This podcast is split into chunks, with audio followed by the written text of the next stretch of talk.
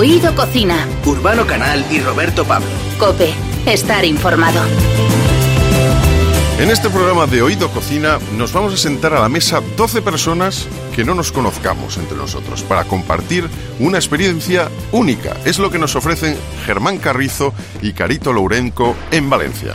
Único es desde luego cada de las cada una de las variedades que podemos probar de las aceitunas. Y ahora hay 200 cocineros que se han metido en un reto, el reto de la aceituna. Ricard Camarena y Pepe Rodríguez son dos de los chefs que nos van a decir cómo podemos cambiar ese platito que ponemos con el aperitivo y unas aceitunitas pero rellenas de de algo, de algo. Y además vamos a tomarnos un aperitivo con Blas Cantó. A ver qué es lo que le gusta. El universo. Ah.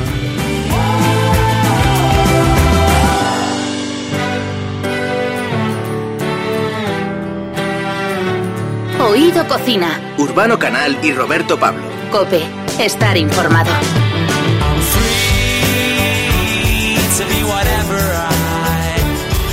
Fierro es el único restaurante de España en el que 12 personas, aunque no se conozcan entre ellos, se sientan alrededor de una única mesa para disfrutar de grandes platos, de gastronomía en mayúsculas. Está en Valencia. Los comensales asisten a un desfile de platos diseñados a partir de productos de temporada, pero transformados con pasión en elaboraciones únicas y memorables. Y detrás de esta espectacular propuesta están dos chefs que salieron de Argentina para perseguir su sueño.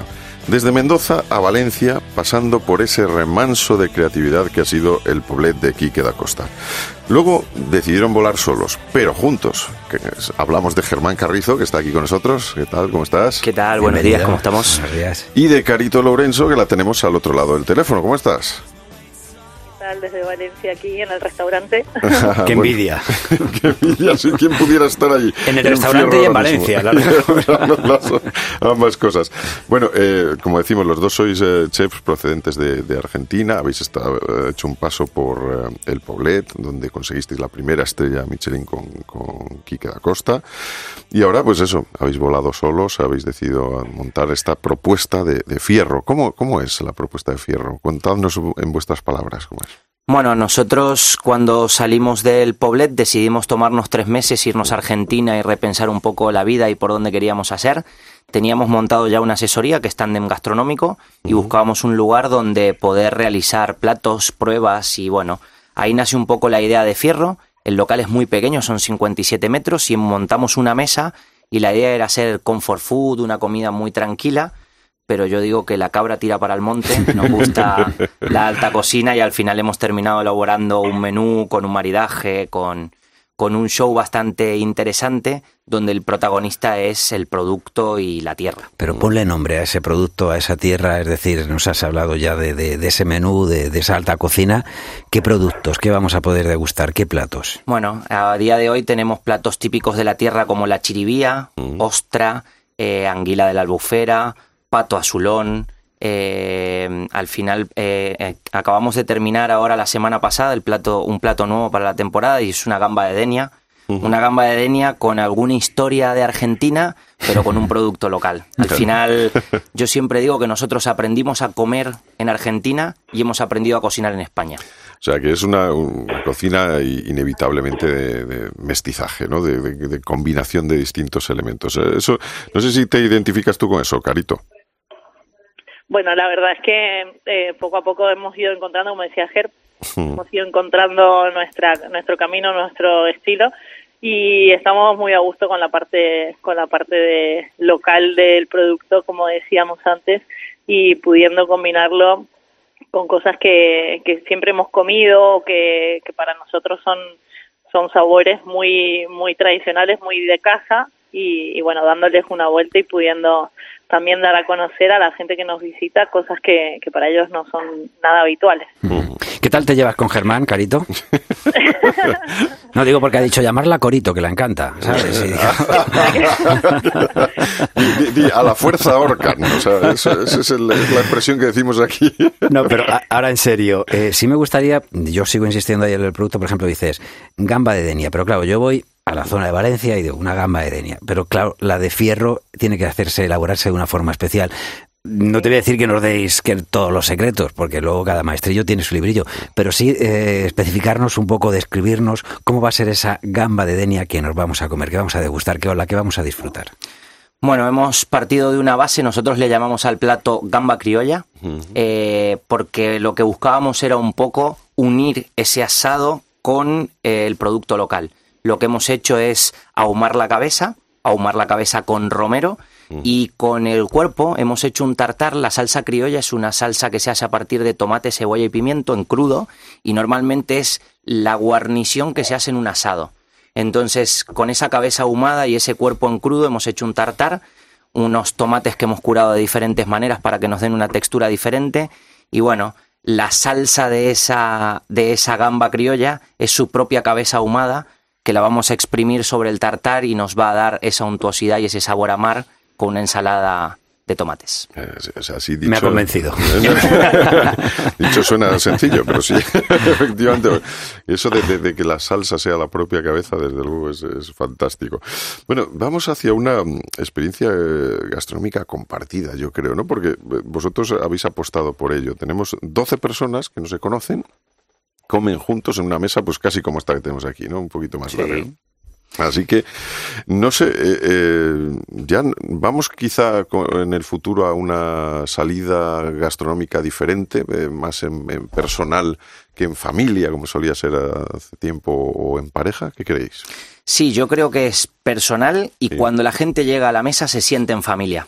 En principio, para nosotros es como el living de casa. Es una cocina muy pequeña, muy pequeña, donde ya somos casi seis cocineros y bueno, tenemos la mesa a dos pasos, entonces la gente puede ver cómo cocinamos, les vamos contando los platos y lo interesante es que cuando vos llegas al restaurante no sabes ni lo que vas a comer ni quién se te sienta al lado.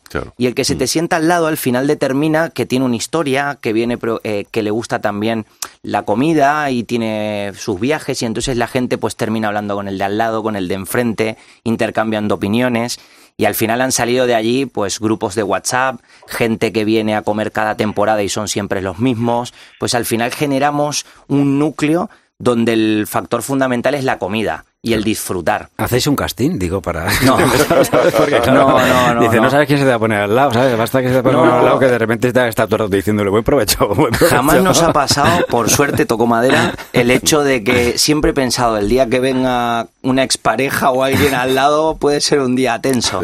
Pero de momento todo el mundo es súper amable. Hay tres temas que no se hablan nunca, ni política ni fútbol, con lo cual eso es que es bastante complicado, pero no, la gente viene, disfruta, se relaja. Nosotros aprovechamos para hacerlo sentir como en casa, que es lo que nos gusta. Carito, ¿cuánto eh, puede tardar una persona en degustar el menú? Eh, nosotros tenemos calculado el tiempo, 90 minutos, más o menos, y a partir de ahí, pues eh, vamos viendo un poco también cómo, cómo va la mesa. Como decía Ger, nosotros intentamos siempre arroparlos y hacerlos sentir eh, como si fuera que estuvieran en nuestra casa. Entonces, eh, bueno, depende si son más conversadores o menos conversadores, puede, puede estirarse bastante más pero mm, la comida en 90 minutos nosotros somos bastante exigentes con el con el ritmo del menú así que eh, se puede se puede tomar en ese tiempo. Se puede tomar en ese tiempo porque a veces eso se convierte la cosa en un eh, en un pasacalles ahí interminable no lo de los, menús no intentamos que sea rápido y directo. Vale fenomenal. Y hay otra peculiaridad que no hemos dicho la carta de vinos no existe no no. No, cuando empezamos con el proyecto hace cinco años, mm. eh, teníamos una carta de vinos, dábamos a elegir, teníamos muy poca venta porque tenemos una sumiller que es increíble, Eva mm. Pizarro. Y después de tres años nos ha convencido tanto que hemos dejado la libertad, creemos que ella tiene su espacio y es tan importante como la cocina, creemos que el maridaje es un compañero de los platos y no un enemigo. Invitamos a toda la gente a que pruebe los vinos y si no también hemos creado un maridaje sin alcohol para hacer esa compañía y para que las personas que no les guste el alcohol, que estén embarazadas o que tengan alguna alguna intolerancia o algo puedan beber a la misma altura que beben los otros con diferentes elixires que hemos creado. ¿Qué es el tándem gastronómico? Tandem nace hace ya como ocho años atrás. Tandem Gastronómico es una asesoría de restaurantes. Tandem porque Carito y yo pues siempre hemos ido juntos. Siempre digo que Caro es el cerebro y yo soy el que empuja, como como en casi todo. el músculo, entonces. Sí, sí, sí. Ya, ya la que los guía. La que nos perfecto. guía. Verdaderamente, pues empezó siendo una ayuda porque venía un amigo y decía, pues necesito que me hagas un plato, necesito que me ayudes aquí. Después de cinco años hemos creado más de 45 conceptos de restaurantes, tanto en hoteles como restaurantes como cadenas, y lo que hacemos sobre todo es creatividad sobre recetas, nuevos conceptos de negocio. Acabamos de abrir un hotel la semana pasada, abrimos un beach club en un mes. Verdaderamente estamos súper contentos. Carito es el cerebro, dices, perdona. Sí. No, porque digo que alguien puede llegar y decir, ¿qué tal en Fierro? Y Carito. y Germán. Sí, sí. Bueno, Carito hay que decir que bueno, ella procede del- de la repostería, ¿verdad? O, sea, o postrera, como se dice en Argentina. En ¿no? Argentina. Así que imaginamos que también el, el postre es importante. No, no podemos dejarnos el postre ahí en fierro, ¿no? Súper importante. Sí, bueno, al final, como decía antes Germán, Eva nos ha convencido a nosotros y ha convencido también a los clientes de que la parte líquida es fundamental Mm. y con la parte dulce hacemos un poco ese mismo trabajo, ¿no? Lo entendemos como, como un todo y, y la verdad es que jugamos mucho con ingredientes de la cocina salada también, eh, buscando, buscando sorprender también y estar a la misma altura de, de las técnicas y de los y de las elaboraciones que tenemos en el menú salado también en la, en la parte dulce. Yo estoy muy interesado en esto de últimamente del marketing porque estoy estudiándolo y así aprovecho también. Y- pero no, pero tengo mogollón de curiosidad porque el marketing basa mucho en la estrategia que va a seguir dependiendo de a quién va dirigido. En eh, un restaurante, por ejemplo, como Fierro, o sea, ¿quién, eh, ¿cuál suele ser el típico cliente? No sé si digo por edad, eh, eh, poder económico, cultural, etcétera, etcétera. O sea, no sé si de repente unos colegas, yo estoy con mis amigos tomando una, una cerveza y decimos, "Ya, hemos tomado dos cañas, vámonos a Fierro ahora ya y ahí ya ma- machacamos bien el día. Bueno, sobre todo es algo con más eh, anterioridad, porque trabajamos con reserva vía web. Es un, es un menú que vale 100 euros, con lo cual no es para vamos a comernos un bocadillo. Es un menú un poco más largo y mucho, tal vez más pensado. Y si es una edad alrededor a partir de los 30. Vale.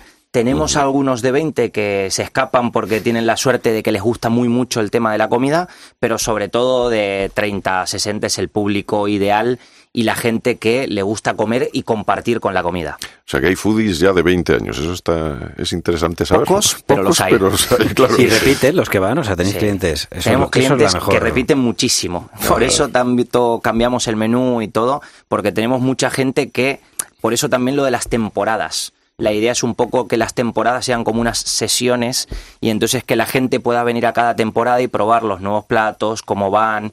Y sí, por suerte tenemos mucha gente que no, nos quiere y vuelve a vernos. En el pasado programa hablábamos precisamente sobre las tendencias gastronómicas para este año 2020. Vosotros lleváis años eh, en la vanguardia de la cocina, trabajando, ya hemos dicho, con, con Quique da Costa nada menos. ¿Hacia dónde creéis que va el gusto del comensal? Os lo pregunto a los dos. Uno primero, otro después, cuando queráis. Logreco, vos primero. Bueno, a ver, yo creo que la gente cada vez valora mucho más la, la cercanía, la, la inmediatez también en las preparaciones, la parte, la parte fresca de ver lo que estás, lo que te vas a comer, de que se lo cuentes. Eh, creo que, que la gente también está valorando muchísimo más lo que el trabajo que hay detrás de, de un plato, de un menú de degustación, de un restaurante eh, de cocina elaborada. Eh, es Mm.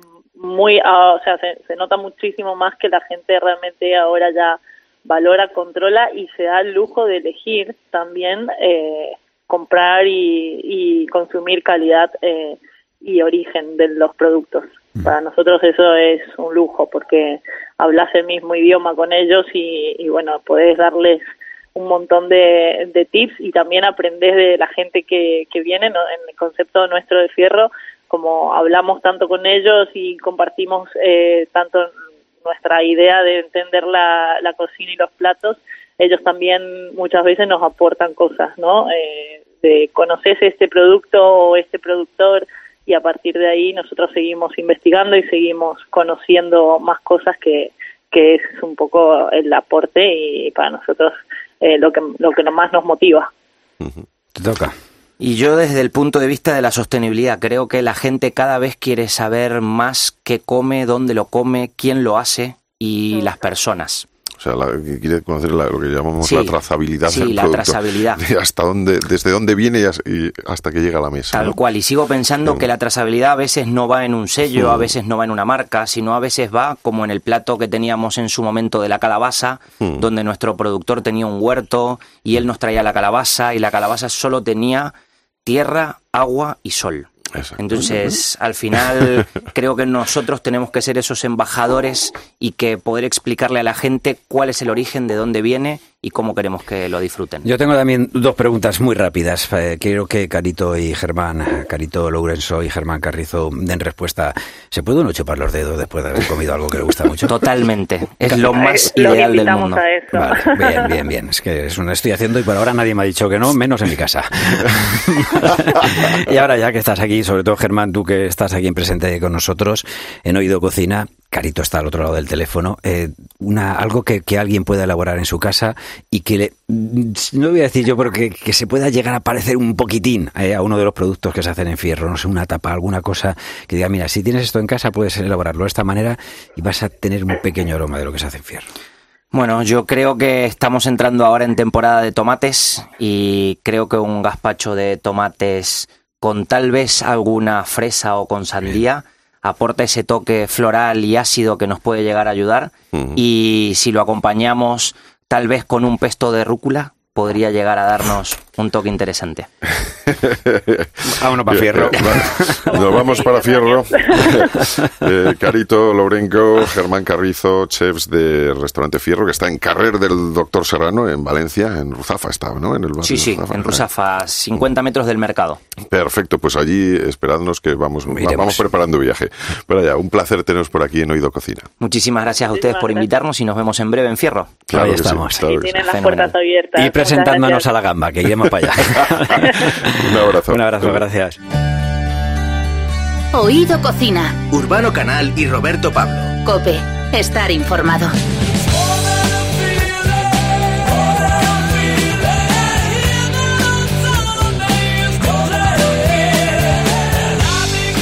En este programa de Oído Cocina hemos decidido darle un protagonismo especial a uno de los frutos más valiosos que ofrece la dieta mediterránea. Y es que quizá por su tamaño o porque su zumo es tan especial, el aceite de oliva, hay ocasiones en que no le damos el valor que se merece. Porque hablar de aceituna es hablar de tierra, de olivos. Pero sobre todo de variedades, de aliños y de preparados en los que todo gira en torno al fruto, como aperitivo, como ingrediente en una pizza o ensalada, la aceituna tiene su propio espacio personal en la mesa.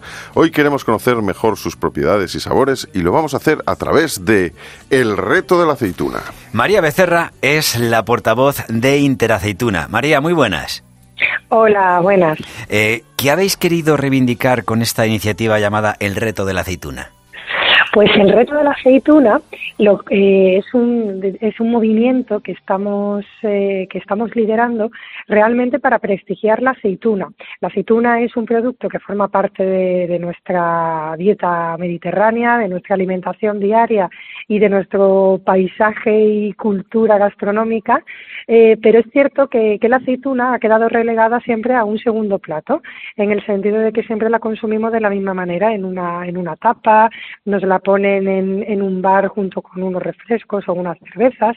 Y lo que queremos con este movimiento es que los grandes cocineros, los chefs de prestigio de España, eh, reinventen la aceituna, porque la aceituna tiene un potencial gastronómico enorme y pensamos que de la mano de estos grandes cocineros ellos pueden reinventar la aceituna para realmente colocarla donde debe de estar, como un producto de gran potencial gastronómico y de gran prestigio. Siempre, como dices, eh, parece el verdadero valor de la aceituna su zumo, el aceite de oliva, pero este fruto tiene más propiedades de las que pueda parecer por su tamaño, pequeño pero matón.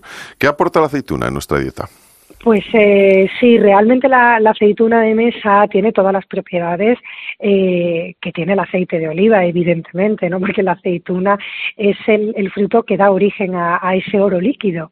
Eh, la aceituna tiene, tiene, es el único fruto que tiene grasa, pero es una grasa saludable porque es una grasa monoinsaturada. Es la grasa que los nutricionistas llaman como grasa buena, es el colesterol bueno, ¿no? Entonces, em, es una grasa buena, monoinsaturada además es fuente de vitamina E. La vitamina E es un antioxidante natural que lo que permite es eh, retrasar el envejecimiento de las células, por lo tanto es un valor nutricional también a tener en cuenta.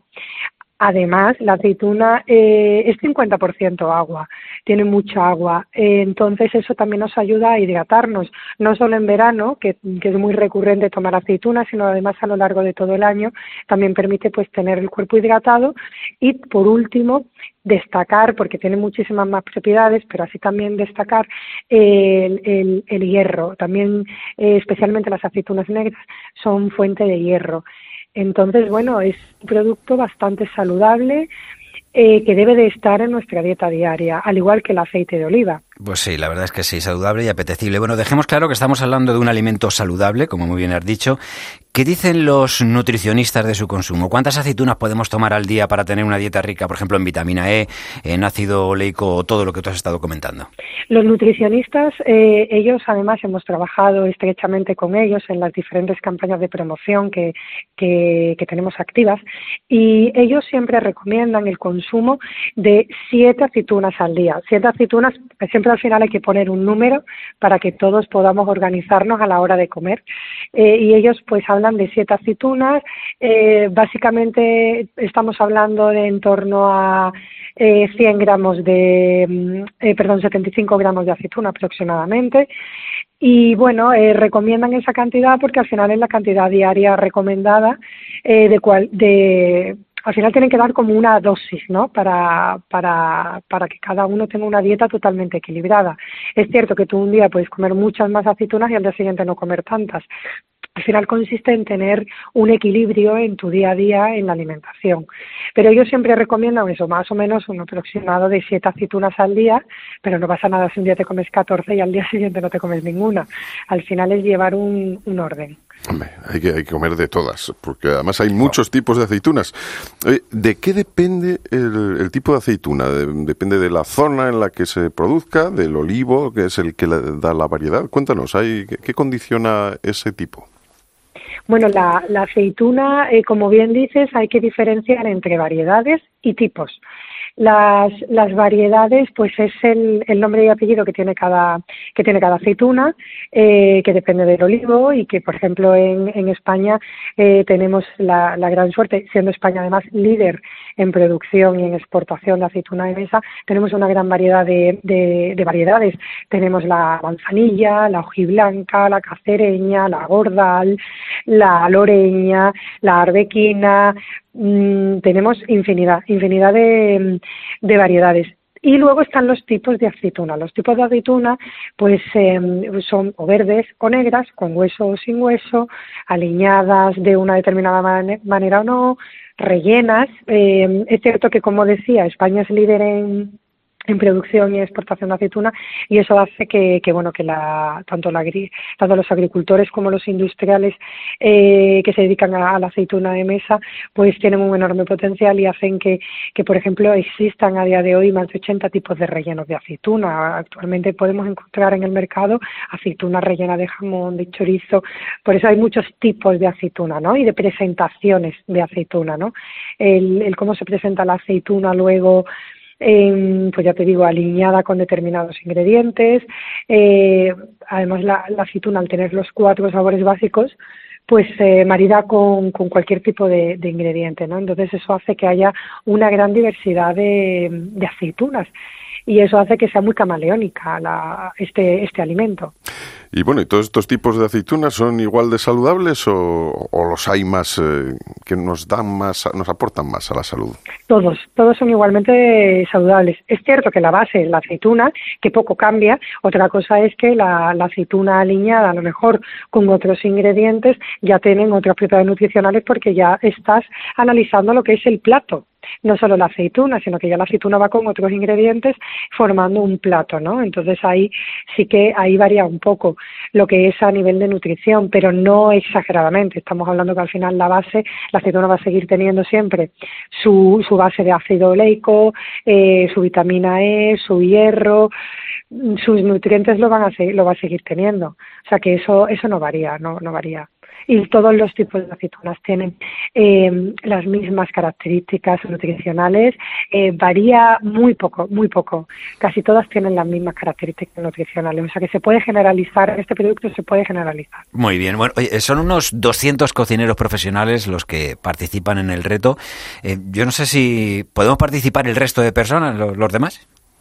Pues esta campaña eh, es una campaña a tres años y el primer año sí que está muy centrada en, el canal Oreca, está muy centrada en, los chefs y en los profesionales, porque realmente queremos reinventar la aceituna de la mano de ellos para que sean ellos, este movimiento, el que empiece a integrar la aceituna en sus restaurantes y en sus bares. De manera que cuando vayamos a un bar o a un restaurante no nos pongan ese platillo de aceituna al que estamos acostumbrados y que están riquísimos, sino que además incluyan en su carta y en su menú una elaboración con aceituna, donde la aceituna sea la protagonista.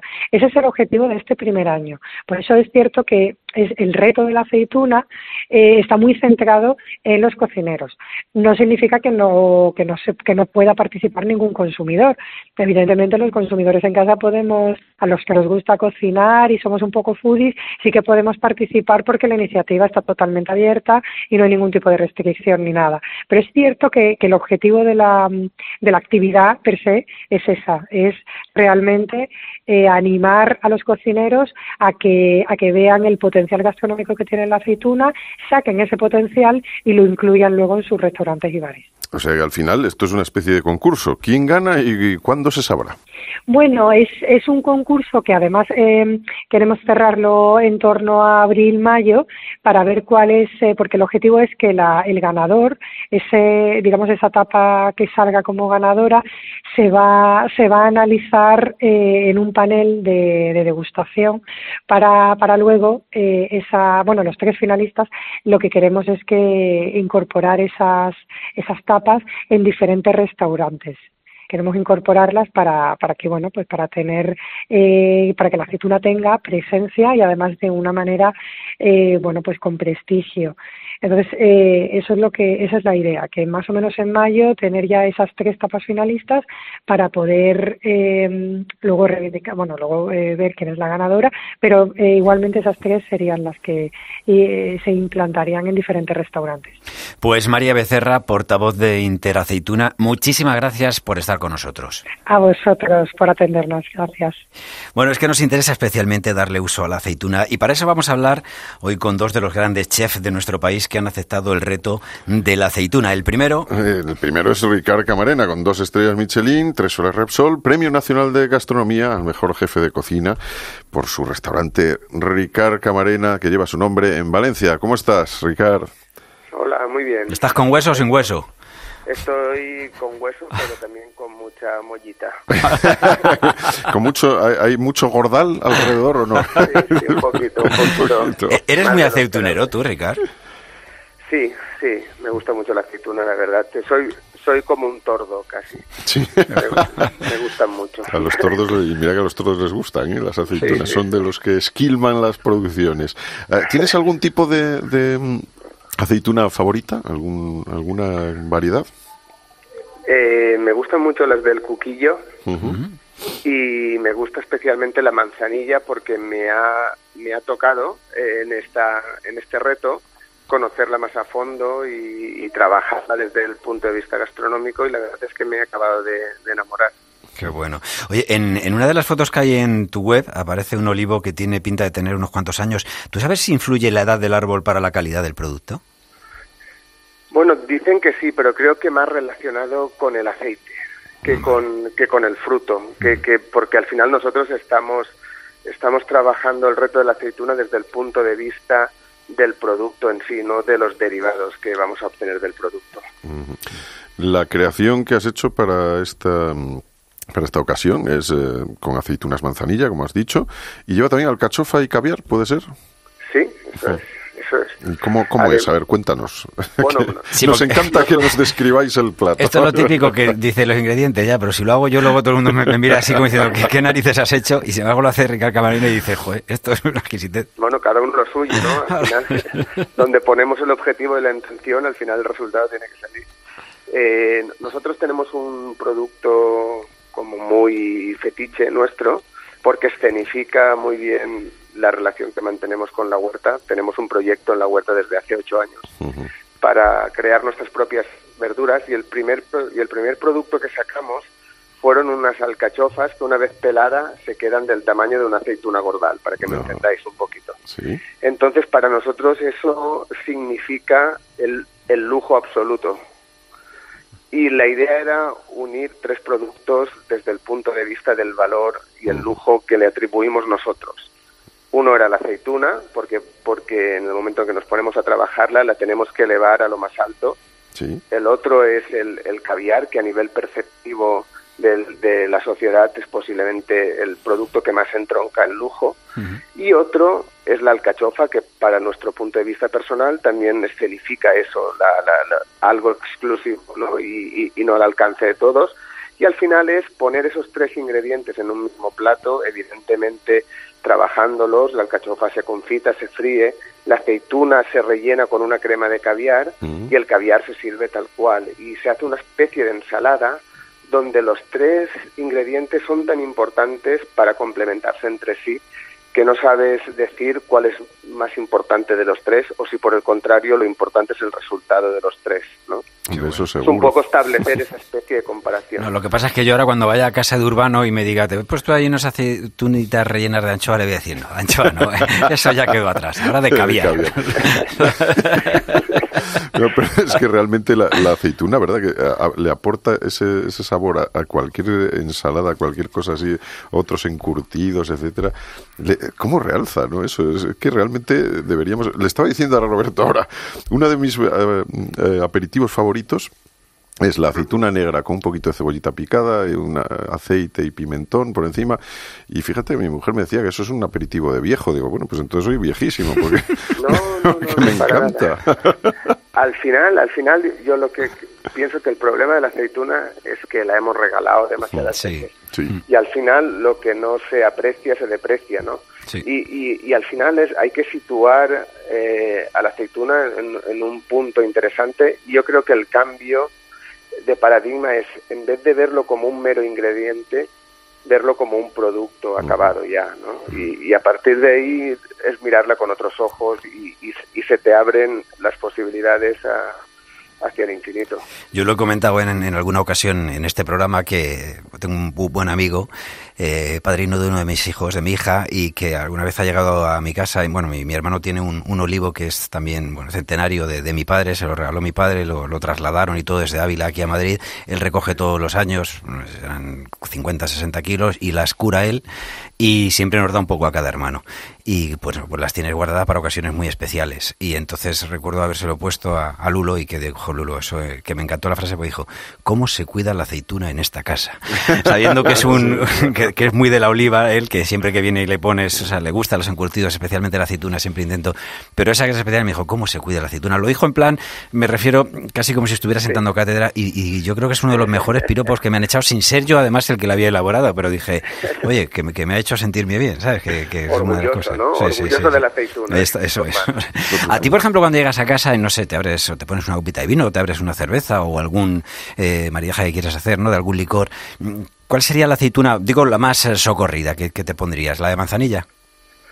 Yo creo que sí, porque es, un, es una aceituna súper versátil, es muy agradable, eh, tiene texturas carnosa, pero no excesivamente grande creo que es una aceituna súper equilibrada. A mí, a mí, como aceituna de mesa para comer, me parece una de las mejores.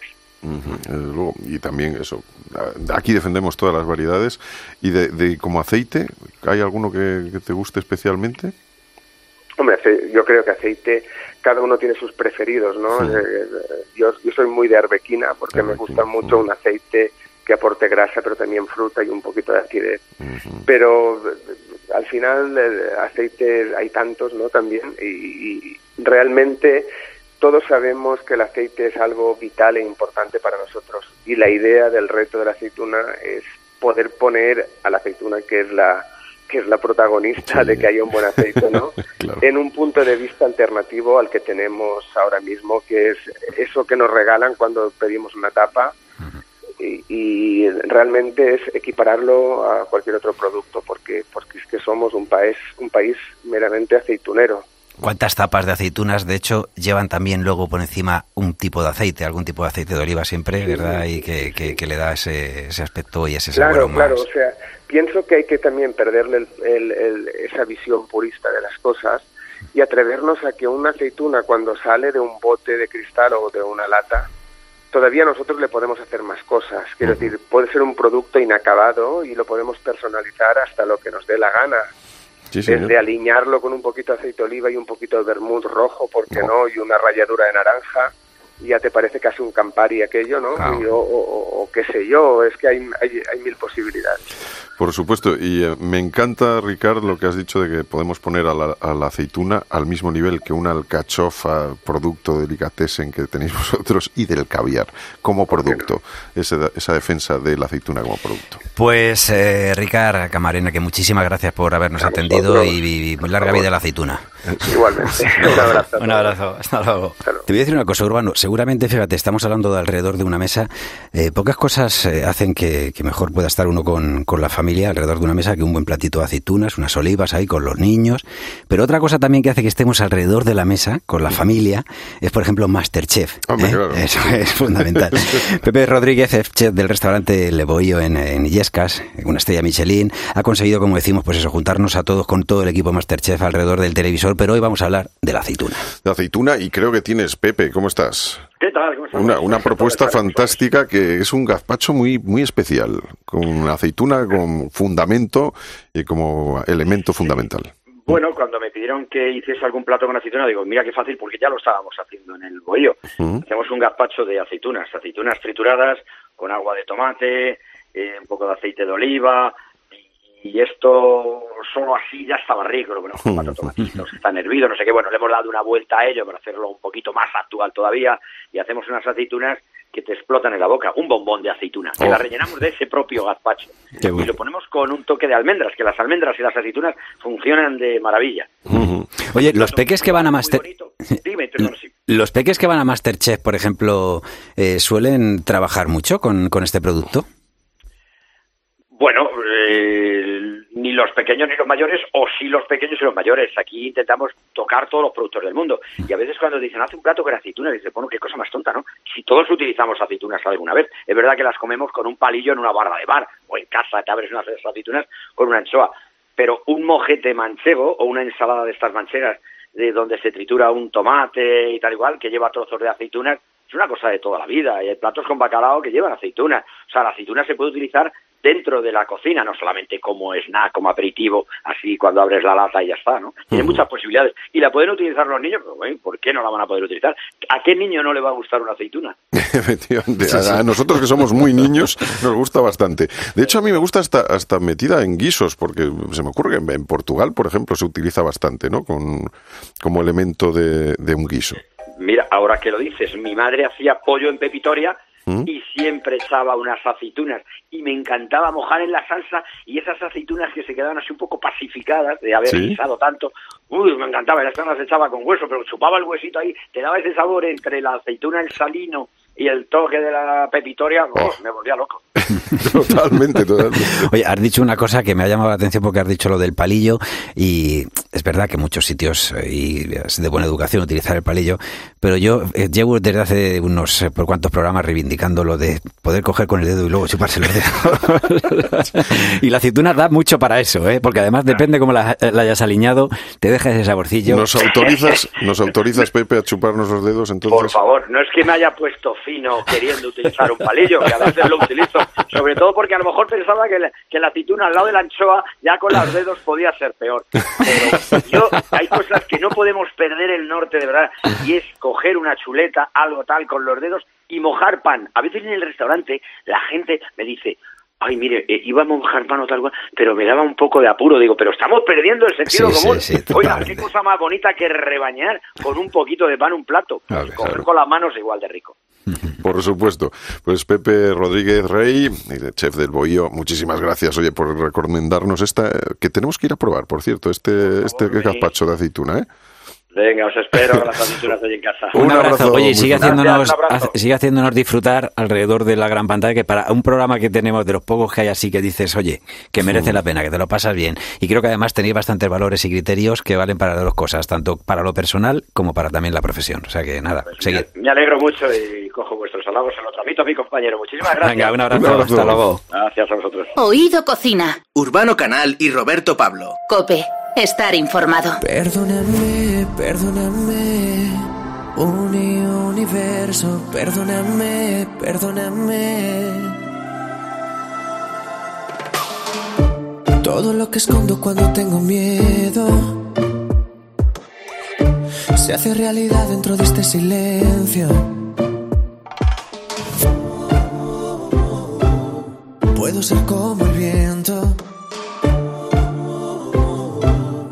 y desaparecer. Perdóname. Bueno, Blas cantó y está con nosotros en Oído Cocina. Hace cosa de dos meses también le invitamos y quiso participar, quiso sentarse con nosotros. Has tenido que comer muchas lentejas, de las que ya todo el mundo habla de las lentejas de Blas cantó. Que, Sí. ¿Cómo te estás preparando eh, a nivel gastronómico para eh, pues algo tan importante como ser representar a España en el Festival de Eurovisión? Pues últimamente soy un pajarito comiendo. Eh, y me he dado cuenta apenas dos días. Es como que mi estómago se está cerrando con lo que me gusta a mí comer. Así que bueno, supongo que cuando pase un poco toda esta vorágine eh, me pegaré un gran atracón. Bueno, es curioso esto que comentas porque hay algunos que, que nos dicen, algunos artistas, que no comen ni antes ni después de actuar, que con los nervios pues se le cierra el estómago. Pero tú antes de salir al escenario necesitas haber ingerido algún alimento. Pues realmente poco, como poco antes de cantar. Eh, sobre todo comer alimentos que amasan la saliva, que la hacen más espesa, es difícil para cantar luego. Así que trato de no comer frutos secos, eh, bebo mucha agua, eh, a lo mejor un poquito de pavito, alguna pieza de fruta. Y pan, por supuesto, tampoco, pues por eso de que pues, la saliva se hace más espesa. Sí. Imagínate, el día 16, eh, de repente, eh, The Winner is, Blas cantó, número Mm. uno, te dicen capricho. ¿Qué, qué, qué cogerías y dirías? Pues mira, vais a poner en esta mesa hoy, va- vamos a disfrutar con el resto del equipo. ¿Qué pedirías de menú? Una gacha migas de mi, pue- de, de mi pueblo de Ricote, de mi, de, mi, de mi Murcia querida.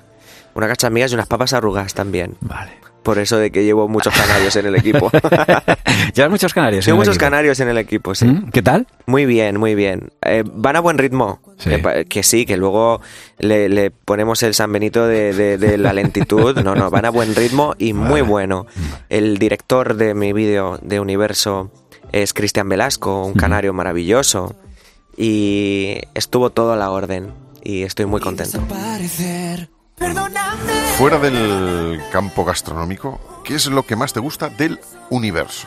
Me gusta del universo que hay gente maravillosa en él. Y me gusta, pues, ver a, a tantas personas eh, alzando su voz, superando sus miedos, porque al final somos, somos muy pequeñitos en todo lo que hay, pero creo que entre todos y entre todas podemos hacer un gran cambio. Y para mí eso es importante. Y te digo una cosa, que ese día 16, cuando estés encima del escenario, mucha de la gente, o sea, ya en todo el mundo, pero especialmente en España, sobre todo los clubes de fan de, Eurovisión, estarán sentados alrededor de unas cervezas, unos refrescos, de patatas, palomitas, o sea, estarán también eh, comiendo mientras que están ahí animando, aplaudiendo, esperemos, y deseando que al final, eh, pues eso, seas el ganador o por lo menos que, que obtengas una buena posición. O sea, que, Bueno. nos, tiene que alimentar tu canción, ¿eh? Sí, que se coman eh, algo increíble esa noche, que beban, que se lo pasen bien y sobre todo que me transmitan toda su energía. Vas cantado, muchísimas gracias. Gracias. Gracias. Perdóname,